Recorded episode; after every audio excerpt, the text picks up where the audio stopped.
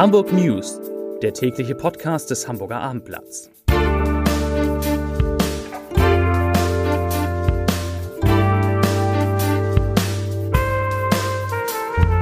Moin, mein Name ist Lars Heider und heute geht es um den Kampf um die Sternbrücke, der zugunsten der Deutschen Bahn entschieden zu sein scheint. Weitere Themen. Der Flughafen gibt neue Ziele bekannt. Der neue HSV-Trainer hüllt sich in einer nicht unwichtigen Frage in Schweigen. Und das Wetter, das ist zum Glück auch neu. Dazu gleich mehr. Zunächst aber wie immer die Top 3, die drei meistgelesenen Themen und Texte auf abendblatt.de. Platz 3, Sternbrücke, Deutsche Bahn startet Abrissarbeiten. Platz 2, Lokführer erleidet Stromschlag, S-Bahn muss gesperrt werden. Und auf Platz 1, gefährliche neue Droge, Hamburg ist Fentanyl-Spitzenreiter. Das waren, das sind die Top 3 auf abendblatt.de. Plötzlich ging es ganz schnell. Über Nacht erreichte die Initiative Sternbrücke die Nachricht, dass der lange erwartete Planfeststellungsbeschluss für den geplanten Abriss und Neubau der Bahntrasse an der Stresemannstraße Ecke Max-Brauer-Allee nun auch wirklich da ist. Damit können die Bagger rollen, das sollen sie wohl auch, denn die Deutsche Bahn will mit den Bauarbeiten schon am Montag starten. Das teilten Vertreter der Bahn heute Morgen bei einer kurzfristig anberaumten Pressekonferenz mit. Los geht es, los gehen die Abrissarbeiten mit den leerstehenden Gebäuden, in denen einst der Club Wagenbau sowie eine Autowerkstatt ansässig waren. Außerdem sollen zeitnah 40 Bäume gefällt werden.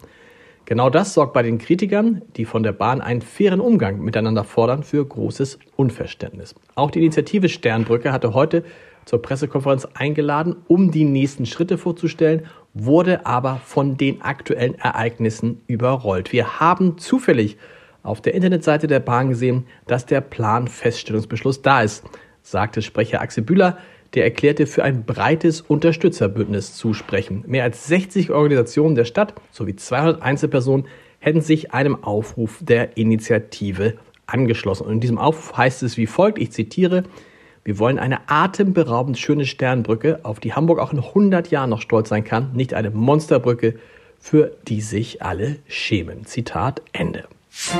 Und von der Sternbrücke zum Flughafen Hamburg.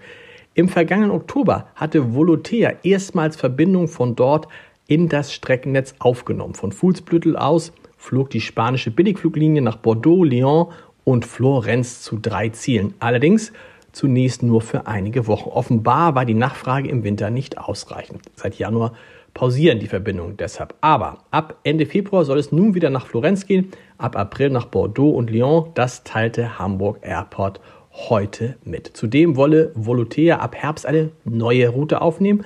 Ab 17. September geht es dann nach Nantes. Die französische Stadt nahe der Atlantikküste ist seit längerer Zeit nicht im Streckennetz ab Hamburg vertreten gewesen.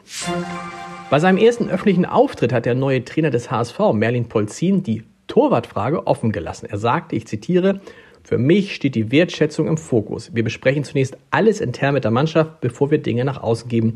Das gilt natürlich auch für die Torhüterposition. Zitat Ende. Das sagte Polzin einen Tag vor dem Auswärtsspiel morgen bei Hansa Rostock, 13 Uhr, natürlich im Abendblatt Live-Ticker. Final entscheiden wählt sich der 33-Jährige wenige Stunden vor dem Abpfiff, Anpfiff, vor dem Abpfiff, nicht vor dem Anpfiff, wer im Tor steht. Beim zurückliegenden Heimspiel gegen Hannover 96, das 3 zu 4 verloren ging und Tim Walter den Posten als Cheftrainer kostete, hatte Matteo Raab etwas überraschend den Vorzug vor dem bisherigen Stammkeeper und Wortführer der Kabine Daniel Heuer Fernandez erhalten. Mal sehen, wer morgen im Tor steht. Haben Sie auch genug von dem tristen Wetter? Ich ja.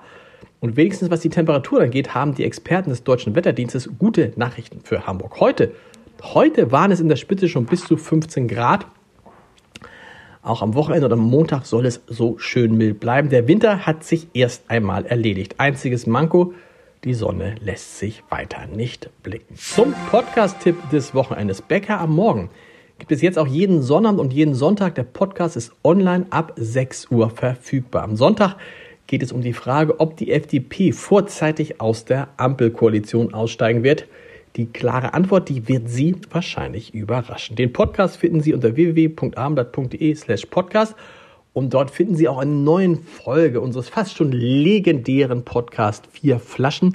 Und da ist jemand zu Gast, das glaubt man gar nicht, jemand, der Ein Hörer, der den Podcast von der ersten Stunde angehört hat, alle Folgen seit vier Jahren und wirklich ein unglaublicher Fan ist und dazu jetzt natürlich auch noch großer Weinexperte. Und ein Geburtstagskind haben wir an diesem Wochenende auch. OMR-Gründer Philipp Westermeier wird am Sonntag 45 Jahre alt und äh, müsste man fast schon sagen, ist wahrscheinlich schon mindestens doppelt so alt wie der durchschnittliche Besucher bei seiner Digitalmesse, zu der Westermeier auch in diesem Jahr wieder rund 70.000 Menschen erwartet, unter anderem Kim Kardashian.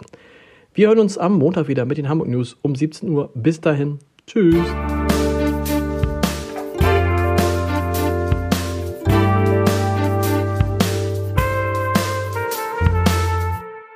Weitere Podcasts vom Hamburger Abendblatt finden Sie auf abendblatt.de slash podcast.